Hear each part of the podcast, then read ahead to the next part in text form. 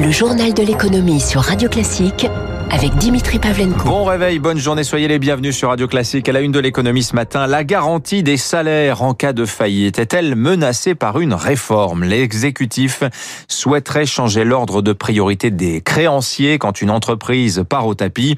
Actuellement prioritaire, la caisse des AGS, le régime de garantie des salaires passerait derrière les administrateurs et les mandataires judiciaires. Bonjour Eric Mauban.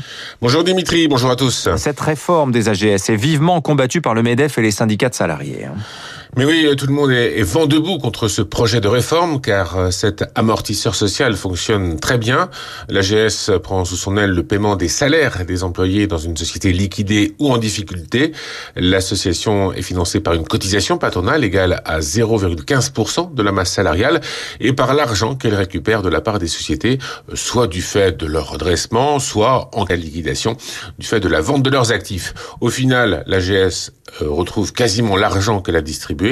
En 2019, elle a alloué un milliard et demi d'euros. Cet équilibre pourrait être remis en cause du fait de la transposition d'une directive européenne et de la loi Pacte du gouvernement. Toutes les deux veulent renforcer l'efficacité du droit des entreprises en difficulté. Cela signifie que certains créanciers, vous l'avez dit, pourraient prochainement être servis avant l'AGS, ce qui n'est pas le cas actuellement. Le ministère de la Justice promet que les salariés ne seront pas lésés. Sa volonté est de favoriser l'intervention des banques et des investisseurs auprès d'entreprises en péril, de bonnes intentions qui menacent cependant le bon fonctionnement de l'AGS et font craindre une compensation par un relèvement du taux de cotisation payé par les entreprises. Éric Mauban, dans les échos ce matin, le nouveau président de l'UDP, Dominique Métayer, estime par ailleurs que 3% des entreprises de proximité, 3% sur 3 millions, c'est-à-dire 90 000 entreprises, envisagent de fermer cette année. Ça représente 250 000 actifs. Vous comprenez mieux euh, pourquoi on s'intéresse autant à l'AGS. L'U2P déplore par ailleurs le manque de lisibilité des aides de l'État. Par ailleurs, dans un rapport remis vendredi au garde des Sceaux, l'ancien magistrat Georges Richelme pointe du doigt le manque d'anticipation des TPE vis-à-vis du risque de faillite. Il les invite à se rapprocher du dispositif signaux faibles développé par Bercy avec les tribunaux de commerce. Sur le plan sanitaire maintenant, les entreprises vont pouvoir commencer dès cette semaine à vacciner les salariés volontaires. C'est la médecine du travail hein, qui fera les injections avec le vaccin d'AstraZeneca. Celles-ci, pour l'heure, sont réservées euh, dans un premier temps aux personnes vulnérables de 50 à 64 ans. Les compagnies aériennes, elles, vont commencer à tester des certificats sanitaires numériques. Air France, Air Caraïbes et French Bee proposeront dès la semaine prochaine à leurs passagers de télécharger sur smartphone le pass AOK qui centralisera les résultats des tests réalisés par plus de 80 000 laboratoires partenaires. Après plusieurs mois d'atermoiement, une convention citoyenne la 5G arrive enfin à Paris. À la veille du week-end, la mairie de Paris a annoncé avoir trouvé un accord avec les opérateurs. Ils vont pouvoir activer les antennes relais qu'ils ont déjà commencé à installer, mais euh, seulement une fois qu'ils auront signé une charte municipale sur la téléphonie mobile. Écoutez Michel Combeau, c'est le directeur général de la Fédération française des télécoms. Les fréquences utilisées par la 5G sont utilisées en France depuis près de 20 ans, donc il n'y a pas de nouveauté en tant que tel hein, du point de vue des ondes. Et par ailleurs, sur les enjeux environnementaux, nous avons bien pris en compte hein, les enjeux d'une optimisation environnementale euh, de nos réseaux que ce soit en matière euh, énergétique ou en matière de recyclage des terminaux. C'est la mise à disposition dans l'ensemble des boutiques des opérateurs sur le territoire parisien de points de collecte qui vont permettre hein, aux citoyens de venir recycler leurs terminaux avec un engagement, bien entendu, à euh, s'assurer que les données personnelles contenues dans ces anciens terminaux soient effacées pour une meilleure sécurité vis-à-vis des usagers. L'enjeu de pouvoir utiliser mieux les réseaux de demain. Ah, voilà, le directeur général de la Fédération française des télécoms, Michel Combeau. Deux nouvelles cyberattaques en France euh, en cette fin de semaine dernière. L'une vise le système de la ville et de l'agglomération de Chalon-sur-Saône. Pas de demande de rançon hier soir. L'autre attaque frappe depuis jeudi soir le constructeur de bateaux Beneteau, contraint de ralentir sa production quelques jours. Euh, L'actualité des entreprises avec Renault. Le constructeur a dévoilé vendredi une perte record de 8 milliards d'euros l'an dernier. Alors perte essentiellement concentrée sur le premier semestre imputable pour plus de la moitié, 4 milliards 9 à Nissan, dont Renault détient 43%.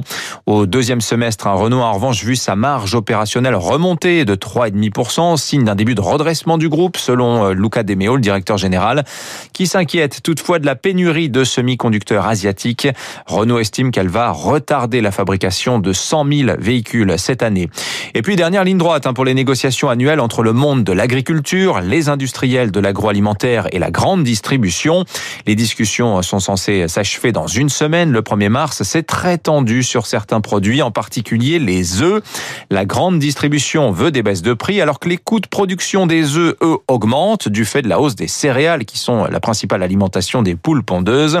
Les aviculteurs ont multiplié les actions dans les supermarchés la semaine dernière. Ils vont continuer toute la semaine. Eric Cuoche. Patrick Hamon possède 200 000 poules dans les Côtes d'Armor. Et pour qu'elles pondent, il faut les nourrir? C'est même le poste principal de dépense, deux tiers du coût de production. Problème, en un an, les prix des céréales ont augmenté jusqu'à 50 euros par tonne. Cette année, je vais avoir un surcoût de 250 à 300 000 euros. On a eu une terrible flambée des prix d'aliments, quoi. Les raisons de mauvaise récolte et l'explosion des importations chinoises. Un surcoût qui pourrait être amorti selon les aviculteurs. Pour cela, ils demandent aux distributeurs une augmentation de 1 centime par œuf. Ces gros groupes peuvent réduire leur marge de 1 centime de l'œuf. Même si on le passait aux consommateurs, ça représente peu dans le panier de la ménagère. C'est-à-dire 2,30 euros de plus par personne et par an. Mais une telle augmentation suffit à braquer la grande distribution qui pourrait aller voir ailleurs. Thierry Pouche, économiste de l'agriculture. Le distributeur ne souhaite pas voir une augmentation au risque de voir le consommateur se détourner de ce type de produit. D'autant plus que le distributeur peut très bien s'approvisionner dans des pays limitrophes comme la Belgique, l'Allemagne. Il faut tenir compte de cet aspect-là